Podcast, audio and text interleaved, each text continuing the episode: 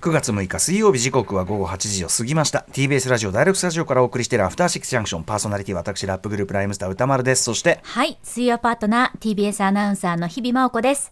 さてここからは聞けば世界がちょっと変わるといいなな特集コーナービヨンドザカルチャー。今夜はこちらの特集です。御年87歳。今なお新作を100点以上生み出している現代美術家横尾忠則はやっぱりただものではない特集グラフィックデザインや絵画以外にも小説やエッセイも執筆。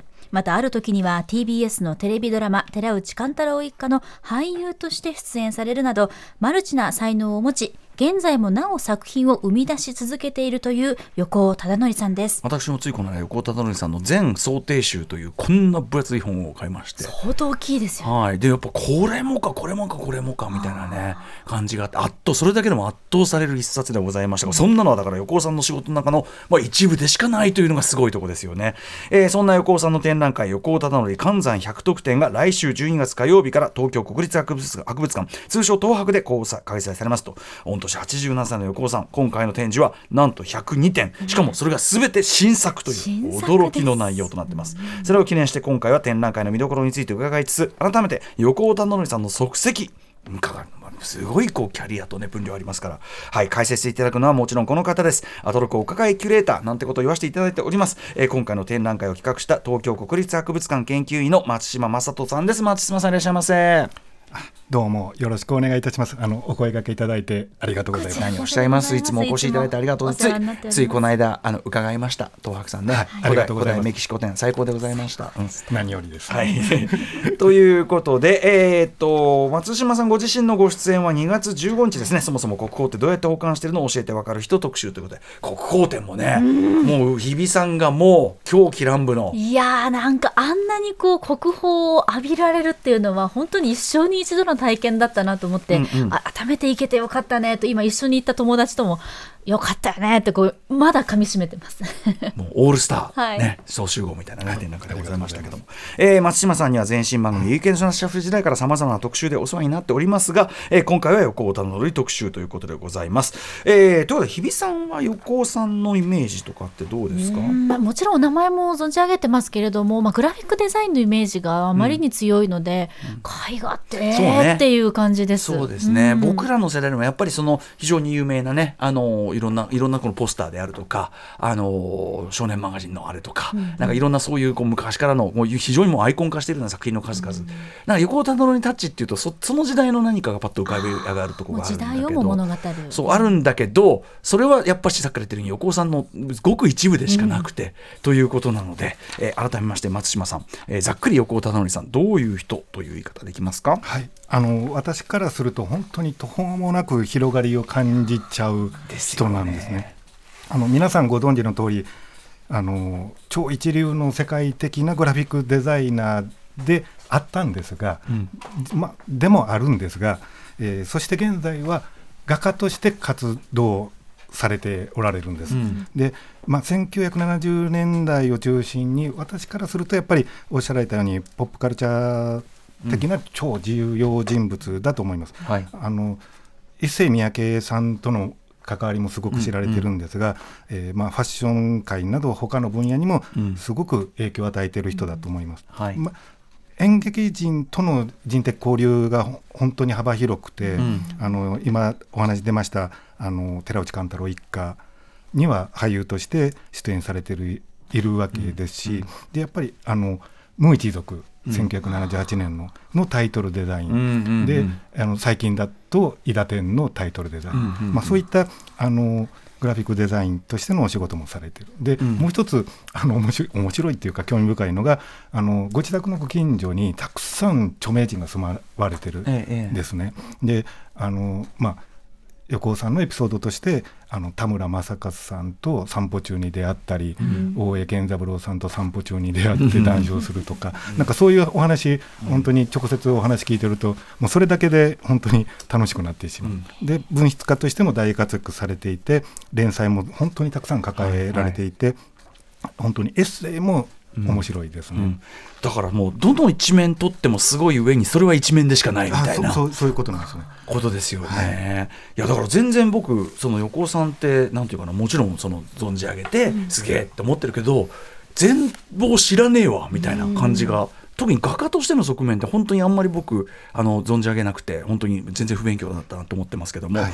えー今回その展覧会なんですけど来週火曜日から横尾忠則寒山百徳展ということで。これ美術館じゃなくて国立博物館、はい。ね博物館でやるってなぜなんですかこれ？はい、あの端的に言うとあの私があの2018年に、うん。あの東京国立博物館であのマルセル・デュシャンの展覧会ええ。開催しました。はいはい。でそこにね特集しましたはい。はい。そこにあの横尾さん訪ねていらして、ほうほう。まあ、そこから本当にあのこうあの出会いが始まって、あのえー。私も本当に想像だにしなかったんですけど、えー、来て、はい。面白いねなんつって、はい、であのまあお話ししながら。あのデュシャンとリーキューをね並べたりするやつですね。そうあれですよね。あれこそキュレーション。はい。DJ まあ DJ まあマッシュアップマッシュアップ。はい。はい。うんうん。そそれからあのやり取り始めさせていただいたんですね。うん。で今回のその展覧会のテーマであります。あの後ほど説明しますけどうん「寒山実徳」っていうシリーズは2019年から書き始められています。うん。で、まあ、そこで展覧会などでは拝見してたんですけど、うん。2021年の秋にあのご連絡してきてくれて、うん。新作書いてるから見見に来てって言われて、ええええ。でひょこひょこアトリエに行ってでもう十数枚並んでたんですよ。うんうん。でもでもうその瞬間にこれはうちでするしかないとかって思っちゃって、うん。先生あの東博で展覧会しましょうって勝手に言っちゃったんですよ。へえへでもちろん個人でそんなこと決めれませんから、うんうんうん。その紆余曲折はあったんですが、じゃあやりましょうやりましょうっていうことで、うん。あの展覧会の、まあ、相当大変だったですけどあの開催が決定したっていうところですね。そでそもそもはいだから松島さんとその横尾さんの交流があったというのが起点ではあるんですね。あそうそうですね。はいそれすごいな。あのやっぱりディシャンにいろいろこう影響もされられてたみたいなので、うんうんあの日本でディシャン店のねその大きなフィラデルフィア美術館のコレクションを展示するっていうのにあのなんでもっと日本中で騒がないんだと、すごい嬉しいことをおっしゃってくれて、まああの人人知れずってことはないか、あの開催させていただいて、まあそいこで。やいやいや人いっぱいいましたよ。はい。全然。いましたけど。はい。うんうんうんうん。であのそこで、まあ、横尾さんと知り合えたっていうところですね。でやっぱりそのさ作品を見てうん。拝見して、あのこの作品のシリーズであるともう本当に東京国立博物館でこそ多くの人に見てもらえると、あの大きな意味が生じるっていうふうに思ったんですね。これつまりその先ほど後ほども説明出ると思いますけど「寒山実徳」っていうはいのがモチーフだから、はいつまりその元ネタというかなそのそれをさらにこう書いたような古典的な作品がまさに収蔵品としてあるから、まあそれのな対比というか、はい並びで出せるのはうちだってことですよね。もう本当にそういうことです。それがもうすぐ頭に浮かんじゃったので、うんうんうんで実際にあの、まあ、102点が展示されるんですけど2点新作って。それがまだ未未公開なんですよ。うん。その秋から書いてるものは。うんうん。だからまだ誰も見た見ことがてないんです。やばい、はい、で、えっと、この間の、えー6月に最後の102点目書かれて実はあもう実は2月ぐらいにもう101点書いてるんですね。だからあの本当にすごいスピードでは。ものすごい短い期間はいですよね。そうです。書くの早いんですねね。まあ、この作品は本当に早かったんだとは思います。うんうんうんまたそこも書き方とか、うんうんそのそのシリーズのありようっていうこともあるんじゃないかなと思いますけど。はいはいはいはい、なるほどね。そのまあタイトル「寒山はい。百徳」ですけれども、テーマとなったのは「寒山実徳」はい。ということで、はい。まずこちらからどういったものなのかおうん願いします。はい、あの寒山と実徳っていうのは人の名前なんですね。人物の名前です。で中国の唐時代、まあ、今から800年以上前の時代に生きた伝説的な、まあ、詩人であり僧侶うん。お坊さんです。で実在にいたのかどうかは確かめられません。うん。で彼らの世俗を超越した気候ぶりが風況、か風の来るっていう書いて風況と捉えられて、で、まあ、どんな気候気候って。気候なんですね。うん。あのまあ、風風景というか、うん。あのボサボサの頭でボロボロの衣を身につけて、で寒山は人が理解できない言葉を話すそうなんですね。で普段あの山に寒山は住んでいて、時々寺へやってきまして、その寺でまかない役をしている実徳から残飯をもらう。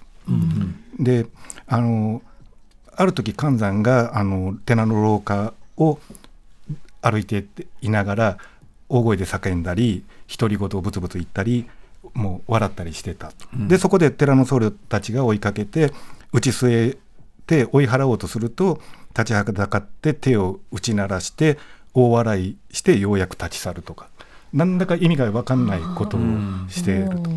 であの中国の禅宗では特に悟りの境地として風教が、まあ、重視されてきたって言われててあの寒山実徳のその脱俗の境地が仏教に通じるものとして中国や日本では伝統的な画題として絵画に数多く描かれてきたっていう歴史があるんですね。まあすごいそのちょっと平たく言い換えちゃえば自由な精神っていうか、はいはい何者にもととらわれない。精神というところで尊ばれてると、はい。まあ、そういう捉えられ方をして本当に、えっと日本では鎌倉時代以降ですね。あのたくさん水墨画で描かれてきたと。関西実徳のね何個かなんか浮かぶものありますけど、はい。なんかこうニタニタした、うん。子供とも何ともつかない。こ子供っぽいですね。ね子供とも何ともつかない奇妙はない人物がはい。二人、はい。なんかじゃれてるみたいな、はい、であの本当に描かれている、まあ、一般的な形っていうのが本当に目が三日月型の目でニコッとしてる。であのなぜかこう似た似たと似たにとにかく似た似たしてると、そういうこう決まった形が描かれてきました。で東京国立博物館には中国と日本の、まあ、ある意味日本に所在する名品が本当にたくさん収蔵されていますんで、まあ、それも今回のこの横尾さんの展覧会に合わせて、うん。あの展示もしようっていう連動している展覧会ではだからあれですよね。あの建物は違うけど、はいはい。そのそれぞれその元ネタと、はい。その最新版みたいなものが立体的に見れるっていか、そううそういう形ですね。ことですよね。これなかなかないし、はい。これは東博しかできないっていうね。まあ、ちょっと言っちゃいますと寒山実徳って、まあ、近代まで描かれてるんですが、うんうん。その後あの知られる作品としてあまり書かれてないです。で文学も近代のその森鴎外だとか、えー芥川龍之介だとかうん。小説で出てくるんですね、ええ。テーマとして。ええ。でもちょっと最近はあのあまり取り上げられていない。だからある意味近代でうん。寒山実徳の歴史が一旦止まってた、まあ、終わってるというか、うんうんうん。止まってたのに、うん。この横尾さんのシリーズでもう一回美術史っていうか造形の歴史が始まっちゃったっていう言い方もできるんじゃそうかないか寒山実徳ルネッサンスが起こってはい。る。うんうん。あのあんまりそういうことって起こらないと思うんですよ。うんうんうん。あのやっぱり、えー近代以前と今でうんうんはその社会的な価値観芸術のあり方が変わってますので、ええそのまま歴史がつながっていくっていうことは、うん。なかなかないことだと思います。うん。うんでも簡単に言うとこのテーマモチーフがうん。今の時代に大きく意味があるっていうことでつながるんだっていう私は考えてるまあ横尾さんはそれを確信したし松島さんもそこがビビッときたってこととですよね。思います。はいうんはいということで、まあ、お分かり全体の構造というのはねお分かりいただけただろうかという感じですけども、えーでは今回の展覧会横尾忠則関存100徳これつまり100徳っていうのは 100, 100個あるから、はい、そうです。あの じゃあ100枚書こうかっていう感じで始まったんで、あすごいわ100目標？そうです。あ100徳というだからそのなんだろうなんだろうなじもうでタイトルタイトル落ちがありきのそうです。うんあのぶっちゃけ言っちゃいますと、あの先生あの横尾さんにあの今年の7月までに書き終わってください。で表敬館っていう会場で並べるのは100枚ぐらいでしょうね。じゃあ100枚書こうって。あだから私が最初に見た時十数枚しかありませんでしたから。あそうへかー書き溜めた分が100あっじゃたわけないんですもなくて僕僕も見てないんですもん。そうだよねよよくそんなことで展覧会やると。ダジャレみたいなことで決めてるってことになる展覧会タイトルは、ええあの横尾さんの個展はすべて本人が決めます。あだからこのタイトルはご本人が「うん、か横尾忠則関山実徳つまんねえな100枚書くから100徳だ」って言って、うんうんうんうんで100面相あるから100徳だって説明されました。でもなんかちょっとそのとぼけたユーモア感がすでに関山実徳感というか、うんうんうん感じもありますよねも。うあのそういうことだと思います。うんあのどうぞどうぞっていう形でこのタイトルになっちゃいました。なんかクソ真面目にやるのはらしくないですよね、はいやっぱね。はい、ということで。横尾忠則完全100得点ということで、えー、とこのお知らせの後ですね、まあ、もちろんその展覧会の見どころとあとやはり横尾忠則さんね改めて、まあ、どういうことをやってきたのか、そしてその特に画家としての横尾忠則さんという評価というあたり松島さんに伺っていきたいと思います、よろしくお願いします。お願いします Junction. はい TBS ラジオキーステーションにお送りしているアフターシックスジャンクションです、はい、今夜は御年87、今なお新作を100点以上生み出している現代美術家横尾忠則はやっぱりただものではない特集をお送りしています。ゲストは引き続き東京国立博物館研究員の松島正人さんです。よろしくお願いしよますろしく。お願いいたします。では前半後半に分けて進めてまいりましょう前半はただものではない横尾さんのキャリアについてそして後半は今回の展覧会の見どころをご紹介です。ということでまずはこちらです。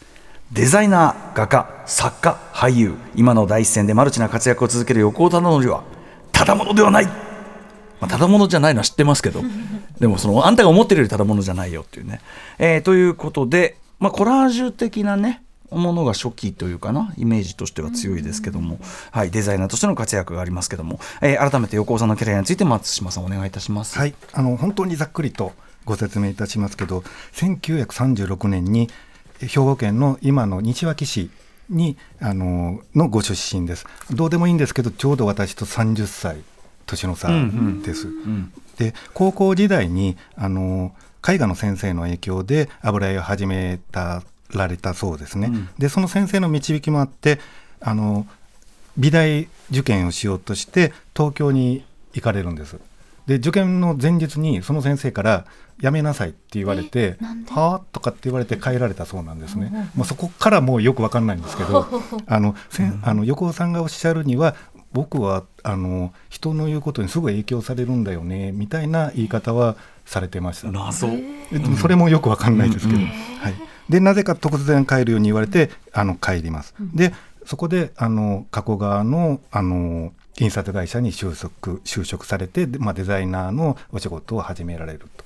でその後神戸新聞社に入られ、えー宣伝技術研究所に助手として入社されでその後大阪のまあ広告会社に転職されそそこの会社が東京移転になって1960年に上京されると。でその後横尾さんにあの土方辰巳さんのあの舞台の公演の「バラ色ダンス」っていう、あの舞台のポスターの制作の仕事が任される。で同時期にあのこれが1965年だそうですね、まだ私生まれてませんが、同時期に旭日記を背景にした横尾さんの首吊り姿と29歳で頂点に達し僕は死んだという、まあ、英文のコピーを組み合わせた横尾さん自身の広告「忠則横尾」という作品を発表される。まあ、そういう作品がこう話題となって、そのでグラフィックデザイナーとしての活躍がどんどん広がっていく。商業デザイナーと同時にじゃあその作品を自分のための広告なんてそれ自体もうモダンアート的だから、ええ。だったんだと思います。だからもうすでにそういうなんていうかななんていうかなそれがちょっとあいねモダンアーティストでありつつ、はい。それが商業的にも、はい。みたいなはい。スタンスではあるんですね。それが29歳。で、えーその後1966年に唐十郎さんの重状況劇場のポスターとか、まあ、皆さん私もよく知っているその少年マガジンの表紙のデザイン、はい。あの9枚出てるんですけど、うん。あのもう1枚ボツになったやつがあって、うんうん。お正月にはふさわしくないっていうのでボツにされたっていうエピソードがよく言われあとますね。東大のあれですよね。あの5月祭のポスターとかですよね、はい。有名なのだからやっぱりポスターが本当今も復刻もされてると思うんですけど、本当に多く知られてるんじゃないかなと思います。であのこれもあの気が全然気が付いてなくて、じ私自身も見てるはずなんですけど、うん70年の大阪万博でええ。繊維管の建築デザインもされてるのであのあの世界的にもまあ知名度を上げられていった。しかしなんかあれですね出だしがそのが学校ちゃんとした正規の教育はやああのはいあれしない。で、えで会社就職して、はい。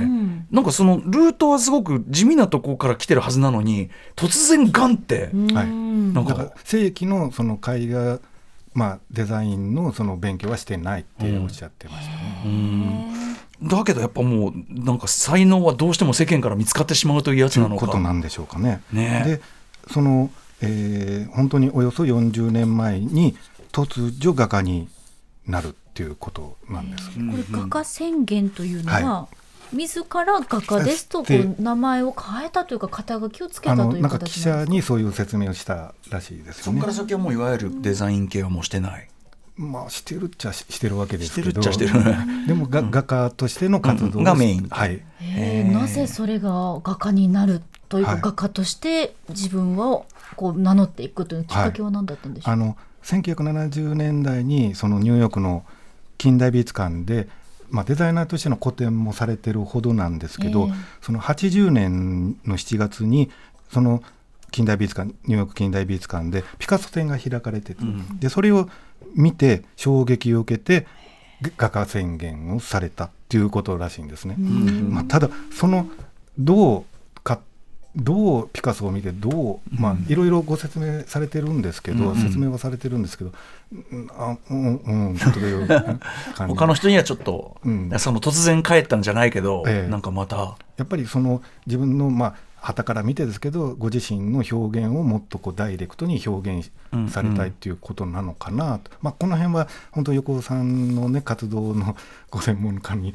お任せはしたいなとは思います。はい。なるほど、えーそんな横尾さんですが、はい。はい。まあ、どどんなものをか書いてきたっていうのがあるんですか、あの本当にいろんな広範なテーマで、まあ、油絵が中心ですがインスタレーションもされてますし、いろんな表現活動をされていて1980年代には滝をテーマにしたものが数多く描かれてます。で滝のポストカードをいっぱい集めて大量に何枚枚も集めてインスタレーション作品にしたとか、うんうん。で2000年以降には Y 字路三叉路ですね、うんうん。Y 字路のテーマにしたあの作品を多く描かれてそれがまあ結構代表的な作品として知られていると思います。うんうんうん画家としてのこの横尾さんというのはどういう評価なんでしょうか？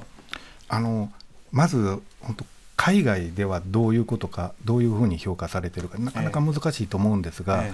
あの実際にあ油絵作品も流通はされておられると思うんですが実際にはさ多くの作品はあの美術館にあの収蔵されているものあの、えっと神戸の個人美術館ですけど、あの県立のうん。そこに入っているものも多いんですが、うん。あのやはりグラフィックデザイナーとしての世界的評価はやっぱり高いんだと思います。そこはもう間違いないところでしょうけど、まあ、そのいろんな見方があって、まあ、その絵画ジャンルっていう意味で言うと、まあ、なかなかそこもあの、うんうん。どういう評価なのかなとは思います。うんはい。うん。国内ではどうでしょうか？はい、あの要は個人美術館が本当にその神戸にもありますし直島にもありますし大変こう高い評価とは思います。で、今年の3月にその日本芸術院の会員になられたんですね。うん。で日本芸術院会員っていうのは芸術上のげ功績顕著な芸術家を優遇するための栄誉機関で、うん。美術文芸音楽演劇舞踏と大きく3つの,、まあその分野に分かれているんですがその中であの美術は日本画洋画工芸など細かく分かれています、うん。まあ、全体で100人しかいないんですね。ああそう。なんか日本芸術なんかって聞くけど、はい。あそあんまいないんですね。あのほぼ高齢者要です。るになんかもう本当にスーパー名誉職、はい。究極名誉職、ええ。ということですね。でもやっぱり日本のその文芸に功績のあった方々にそういう検証するっていう機関そういう、あのまあ方法論だと思います。うんうんで横尾さん自身は3月に会員になられて選挙さあのうん。推挙されてなられたんですが、うん。第一文化の絵画部門ではなくて、うん。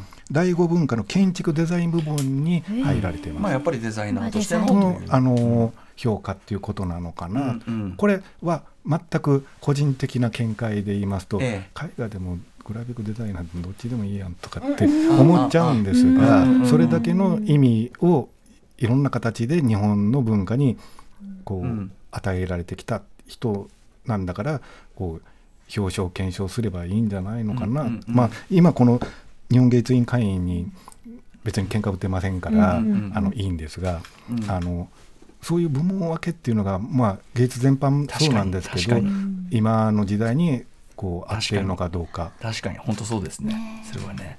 そういうふうには思っています。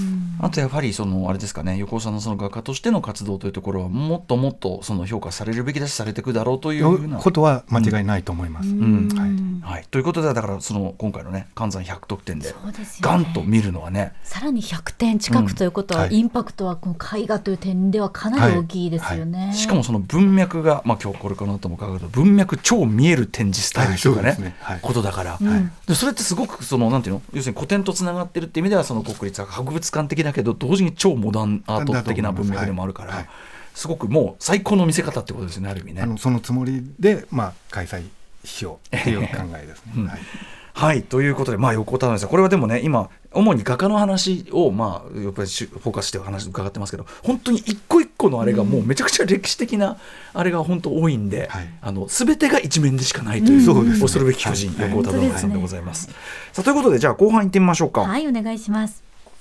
湧き上がるものをただただ書いた寒山百足。美術史までも突き動かす横尾忠則はただものではない知ってます知ってる知ってるけど 知ってるけど知ってるよりすごいっていうただものじゃないというね。改めまして寒山実徳まあその古典的なモチーフである寒山実徳をテーマに新作102点が展示されるということで。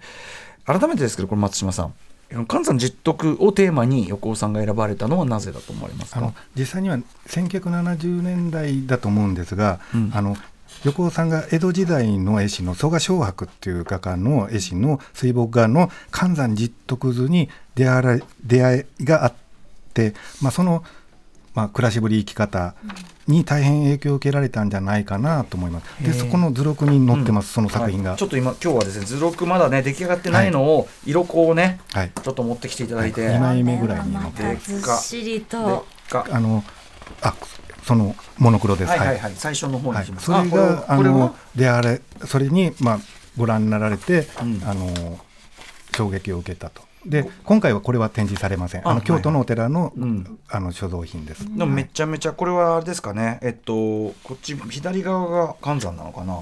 あそうでがす。はい。がすごいもうなんていうの？めちゃめちゃコミカルな、はいここでニコッとしててちょっとねあの集約とは言い切れませんけど、ちょっといやいやいやはい。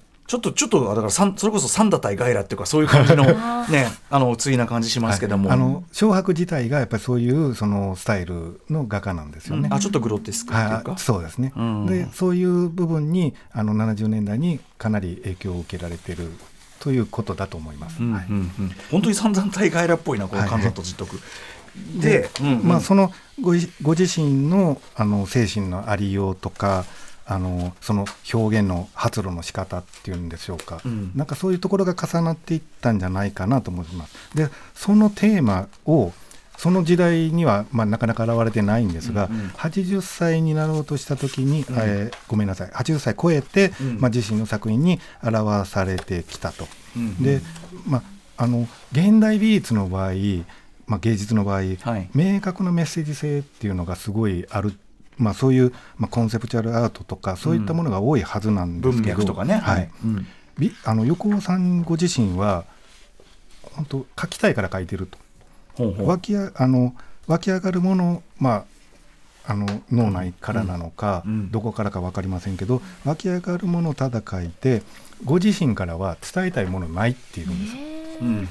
あのとよく発言されるんですね。だから今回の展覧会では個々の作品に説明しようがないんですよ。うん。でも、まあ、これは作品全般に言われるんですけど見られた方がご覧になられた方が自由にその考えてほしいっていう。うん。もう見る方も自由をこう求められる。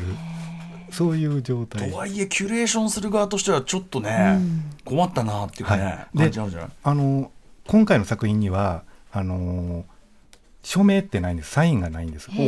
日付が書かれてるんです。本当だ。小さく必ず日付が最初に、まあ、2021年の9月から、うん。で最後の作品が2023年の6月になります。でそれをねもう単純に時系列でな並べてます。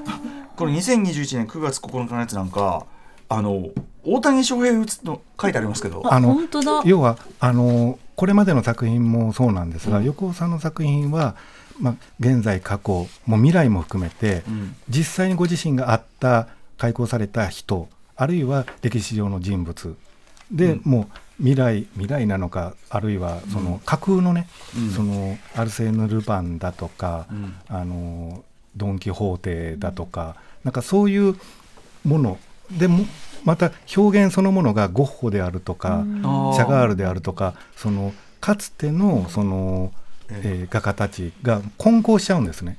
画タッチが面の中に、はい。うんタッチがこ混在してますね。混在します。うん。でそれが100枚どんどん変わっていく。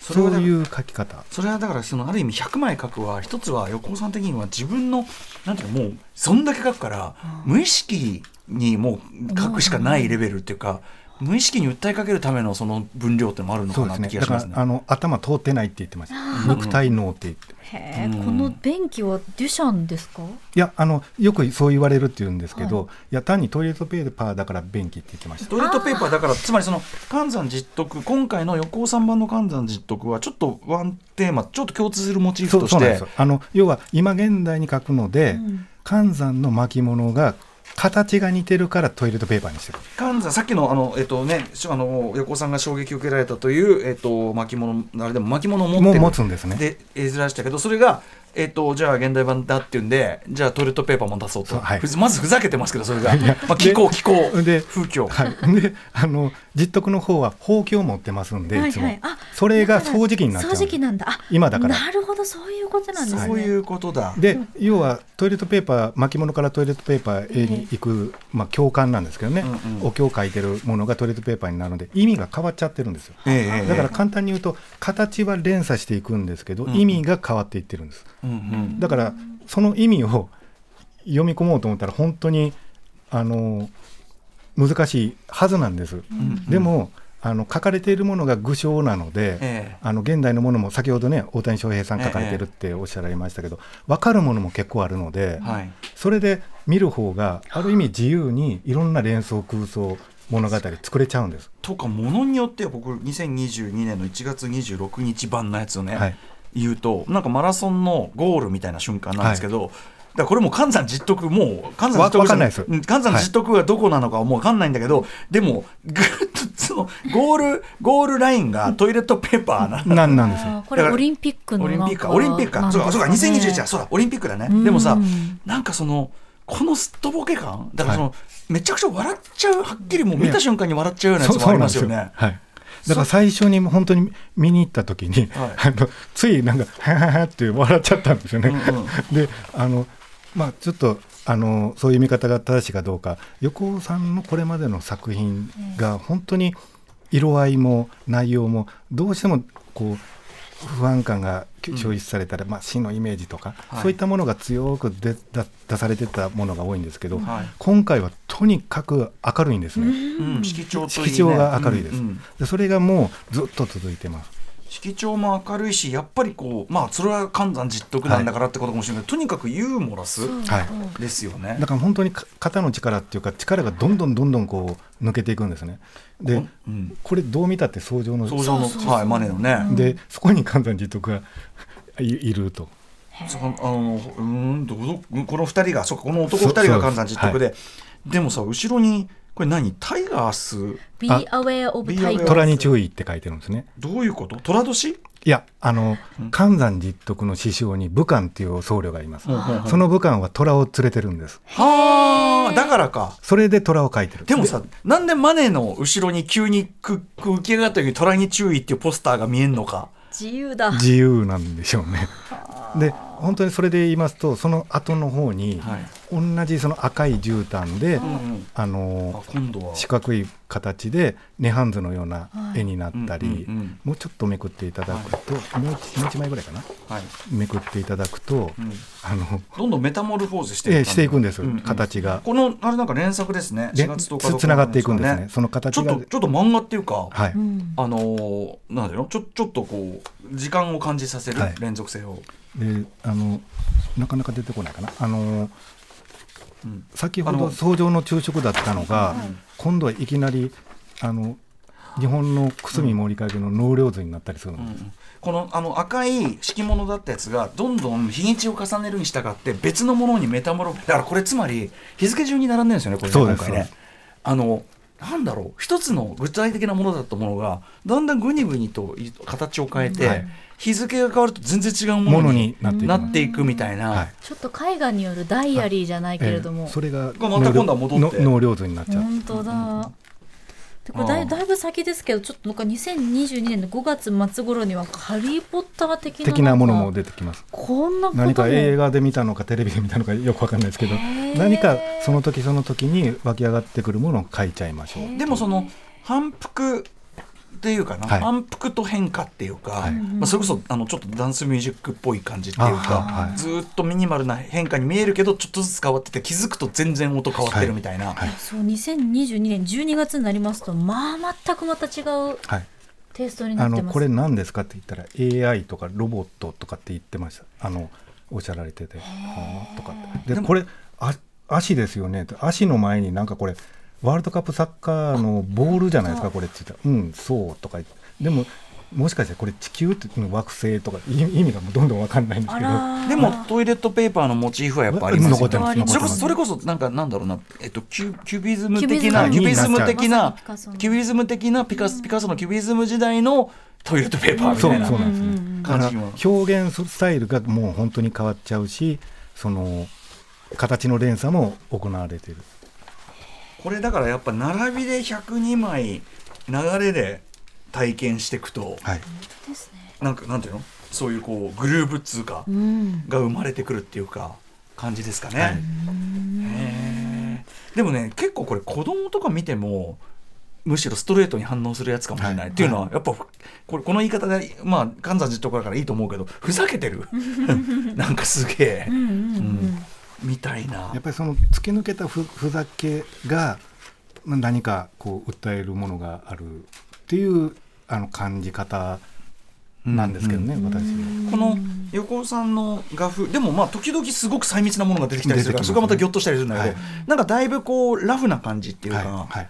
感じのえ絵が増えてる気がしますけど、はい。この辺も近年の変化なんでしょうか？で実際にあのこの、まあ、シリーズの前からそうなんですがあの横尾さんご自身が朦朧体って言ってるんですね。朦朧体、意識朦朧の朦え朧え。簡単に言うともともと近代のあの横山大観たちがしたあの輪郭線をこうあの日本絵画から排除する運動の、まあ、い初め揶揄的に言われたうん朦朧体っていう、その日本絵画東洋絵画には輪郭線が本当に出てたんですよ。うんでうん要は横尾さんあのそれほど体が健常な方あの、うん。頑強な方ではないので、うんうん。あの結構すぐ病に行かれる方なんですけど、うんうん。この時期にあの突然難聴が生じて耳がまたきあの、うんうん。聞こ一つあの片片方の耳がちょっとご不自由で、ん。で右利きなんですけど腱鞘炎で筆が持てなくなった。で、うんうん。今左手でも書けるんです。へでー両方で書けるんで二刀流とかって言ってるんですよ、うんうん。で足もやっぱり弱くなられてうん。もともとご自宅とアトリエあの歩いて散歩されてるんですけど、今自転車で通われて余計危なくないかなと思うんですけど、うん。あの立って書けないんですよ。長時間。うん。であの座りながら書いてるから上下画面の上下で粗密も出てますし筆数もどんどん減っていく。うん。だから逆にそこでスピードがある形で1日本当に1枚書き上げるぐらい105ぐらいなんですけど、そういうそのまあ本当にアスリートにうん。的なあの描き方になっちゃった。うんうん。だしそのなんていうかなその身体の通常であれば衰えであるとか、はいはい。書けなくなったはい。みたいな風に捉えるところをそれは単にそのだから朦朧体っていうぐらいで、はい。スタイルの変化っていうか単に変化である、はい。肉体の変化も変化として、まあ、絵にはい。表現に取り入れていくってそういう考えだ方ですねから言葉上表面的には不自由になられてるんですよ。でもその折り目正しい絵画の技術とかその描き方とか、うん。そういったことにもとらわれないで自由に描かれてる。だから不自由さがまあ自由にこう変換されている、そういったところがまたそういう意味で言うと寒山実徳の自由にもつながっていく。なるほど。だしもともとねその正規のその美美術教育を受けられてない、はい。ってことだから、はい。言っちゃえばそれこそ定義的にはアウトサイダーハートっていうか、えだからそういうこう自由さアウトサイダーハートが持つ自由さってもある。し、えでも同時にめちゃめちゃすごく絵画史の文脈がさっきの創上のすあのあれもそうだしあん？創上の昼食もそうだし、まあ、ピカソ感であったのもそうだしちゃんとそれも入っててなんか油断ならねえっていうか。いや本人は本当に凄まじいデッサン力、あのね。描写力すごいですよ、ん。本当に。うんうんでもこうこれを見ることで、あ絵画って自由に見ていいんだっていうのは思わせてくれるんじゃあの今ないですかね。突然途中から始まったフュージョンシリーズ。そうそう。フュージョン融合シリーズ。フュージョンって英語で急に出てきて、ええ。フュージョン融合フュージョンフュージョンフュージョンみたいな。フュージョンシリーズが続くフュージョンシリーズフェーズが。だからさっき言ったダンスミュージックで言うと突然こうサンプリングでフュージョンみたいなのが入ってフューフューフューフューみたいなさ。フューフューフューフューみたいなそういうのが入ってくるみたいな。フュージョン。コスモス。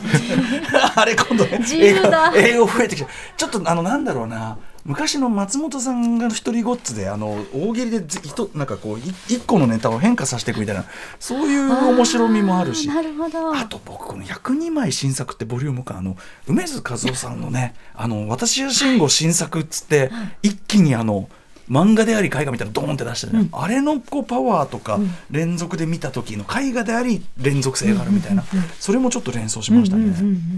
そしてふざけてんな。これなんでも今回その書きたいから書いている湧き上がってくるものをただ書いているっていうことだったんですけど、ちょっとはお話戻るようなんですがグラフィックデザイナーってやはり目的であったりとか、ね。ね。かなりメッセージみたいなものがあった上でデザインをされるわけじゃないですか、全くまた違ったこうアートへの向き合い方になってるってことですよにね。なってるはずです。だから誰かに頼まれてそのこう書いてくれって言われて書いてるわけじゃないですよえね、えでそれもまた頭通ってないっていうんですよ。ああ。頭通ってない。独自の表現ですけど、その、んもう肉体の脳で考えて書いていますっておっしゃって。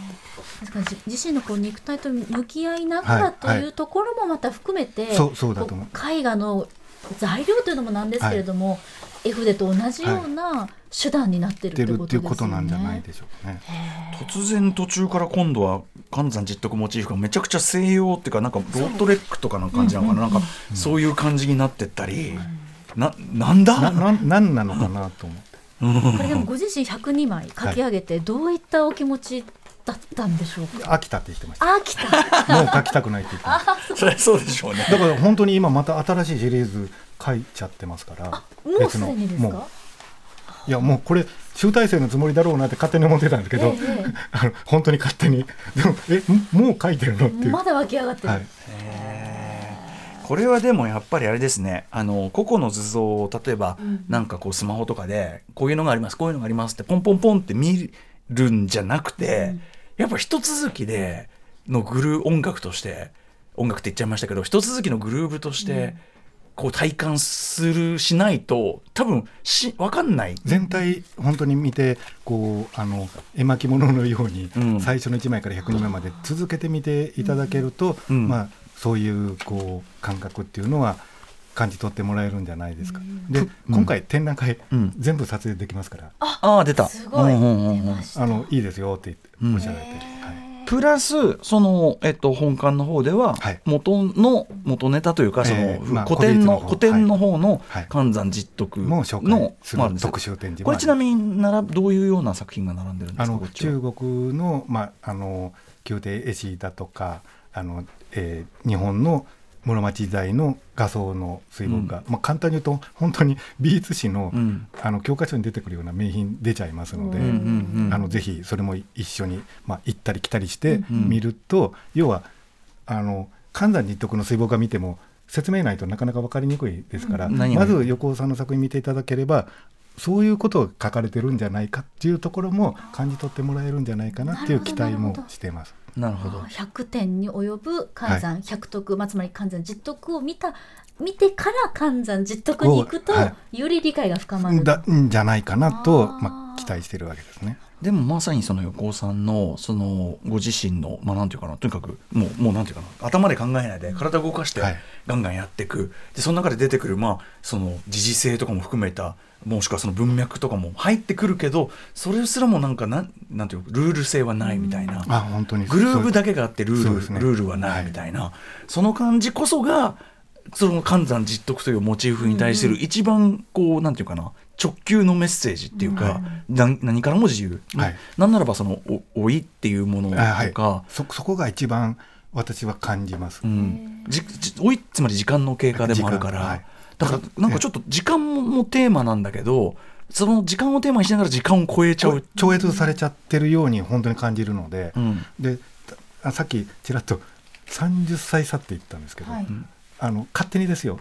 あ私あと30年余裕時間があるんだって思えちゃったんで、うん。それはすごい作品見ててあの自身で嬉しかったことですね。うん。いやついつい体痛いなとか、ついつい思っちゃうんですけど、うん。しんどいなとかこの暑さどうにかならんかなと、ええ。その中でこの、ね、1年半ぐらいで102枚書いちゃってうん。1日で3枚書いたこともあったり、うんうんで100号ずっと書いてるんですけどなんかいきなり大きくなったりするんですよ。うん。で先生なんでこんな大きくしたんですかって言ったらあの体がなまるからって言って。なまるから大きな絵を描いてもっと体を動かすとか、うんうん。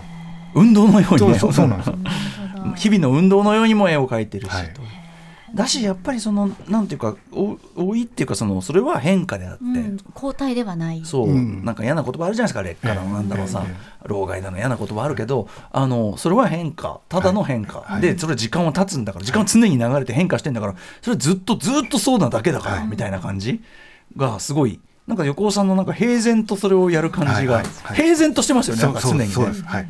その感じもいいし、はいあと僕はやっぱこれあのとという今まで言ってきたような理屈も置いといてふ子供が見たらふめちゃくちゃ反応するんだろうなって思うんですよね。だから説明なくても分かってもらえる部分すごい多いと思うんですけどね。なんかすごくさっきから音楽に例えちゃいますけどすごく音音楽っぽいと思います。なんか特にダンスミュージックっぽい感じがある、えーみたいなところですかね。ちなみにあのこのような非常にまあポップでもある、ね、作品群でもあるからグッズなんか。いや今回本当にグッズまあもともと横尾さんの作品を取り入れたグッズってすごい多いんですけど、うんうん。本当にあの衣服とかファッションとかの方が本当にかっこいいんですね。え服も？あの今。今回スカジャンもあるんですけどスカジャンでもねあのまだできてないんですよ。スカジャンだと？か本当にかっこいいんです。スカジャンですと？でちょっとね今日お持ちしたのは、あの、あのあお T みやシャツ。はい。お土産だからあまあ。長袖 T シャツで。ツ。袖に袖にもプリントがしてあ袖に入って作品からこう取り巡して入れてるんですけど、うん。本当にかっこいいと思います。めちゃくちゃいいです私の手元にねは T あの白いものなんですけどあこれは寒山といわゆる拾得をが左右の長袖の腕に書かれているという、これほんかわいい本当にあの見た目かっこいい。うん。本当に。であのそのグッズもあの一緒に楽しんでもらえるものになってるんじゃないですかね。あこれとうとう来た。大変とうとう可愛すぎる。とうとうこれさっき言ったちょっとこうヨヨーロッパ風というかロートレック風というのかそれアルセーヌ・ルパンらしいですよ。あルパン。ルパン。なんで？あのシルバーハットのうん。イメージが、まあ、子供の頃に読まれたとか、そういうのが残ってるってことなんでその真ん中に相変わらずトイレットペーパーが置かれがてるんですよ。でその文字え英文え英語があるじゃないですか、はい。あれ便秘って書いてるはずああそうなんだ、最初何？とかって思って。トイレモチーフだ。自由だな、じ自由です、へ はい。いやちょっとあのもちろん私はねグッズも大好きなんでちょっとグッズ見に行くのも含めて、はい。はい、えー楽しみにしております。ということですかね。102点一気に見られるというのはまあだし、まあないですしやっぱりそのあの古典的文脈と合わせてああこれスカジャンだ。あー来ちゃったこれ。かっこいいこれ刺繍なんですかねこれ。だと思います。ちゃんと胸元にトイレットペーパーがはい、はい刺繍されています。かカーキの方ももっとかっこいいなと思というような、まあ、ものにつられる私というところがございますが。ということで、えーっと、東京国立博物館で開かれるこの関山100特典、改めてじゃあちょっと概要を日比さんからお願いいたします。はい東京国立博物館にて来週9月の12日火曜日から12月3日日曜日まで表敬館での開催となります。そしてその、まあ、テーマとなった関山実徳の方は、は本館。本館の方で同時期ちょっと期間短いですけどもあの特集あで展そうなのね示されます。じゃあダブル展示している時期にはい。絶対行った方がいいですね、そうです開ねあの開催の開始は同じ日に。同じ日に。こっちのだから関西実徳の方は11月5日までまで。です。はい。うんうん。はいはい。ということで、ねえ。ーいやすごいな、ちょっとなんだからなんかでも今日のお話の中で横尾忠則さんもちろん全体図はつかめないにしてもなんか本質に近いようなちょっとだけ一旦に触れられたような感じもいたします、はい。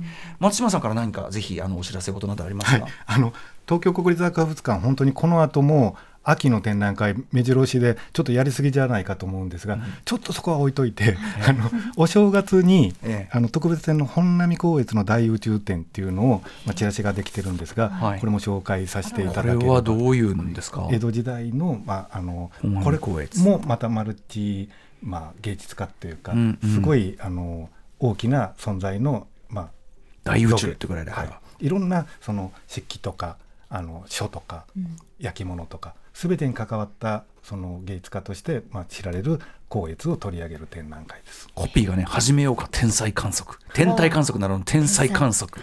うまいっていう感じですけどね、まあ、そそれもあるのでぜひこちらもご覧いただければと、こちら来年の1月16日から予定されております、ということで松島さんいつもながらありがとうございます。その何よりもね我々がもう古くから知る松島さんがなんと横尾忠則さん、あのだってデュシャン特集うちでもやったわけだからあのあの後に知り合ったんかいみたいなのがなかなか衝撃な打ちまくりでございました。ということで以上御年87歳今の新作を100点以上生み出している現代美術家横尾忠則がやっぱりただものではない特集でした東京国立博物館研究員の松島正人さんにお話を伺いました松島さんありがとうございました、はい、どうもありがとうございましたありがとうございましたそして明日のこの時間は、ゼルダの伝説の伝説、黄金期 3D ゼルダ編ということで、おなじみ IGN ジャパン編集者のクラベエセラさん、えーこれ、クラベさんが一番こう、まあ、あの好きな時期というか、一番ある意味ゼルダがすごく、なんていうかな、黄金期を迎えた時期なんでね、大変盛り上がると思います。えーお楽しみにしてください。Station. After 66 Junction.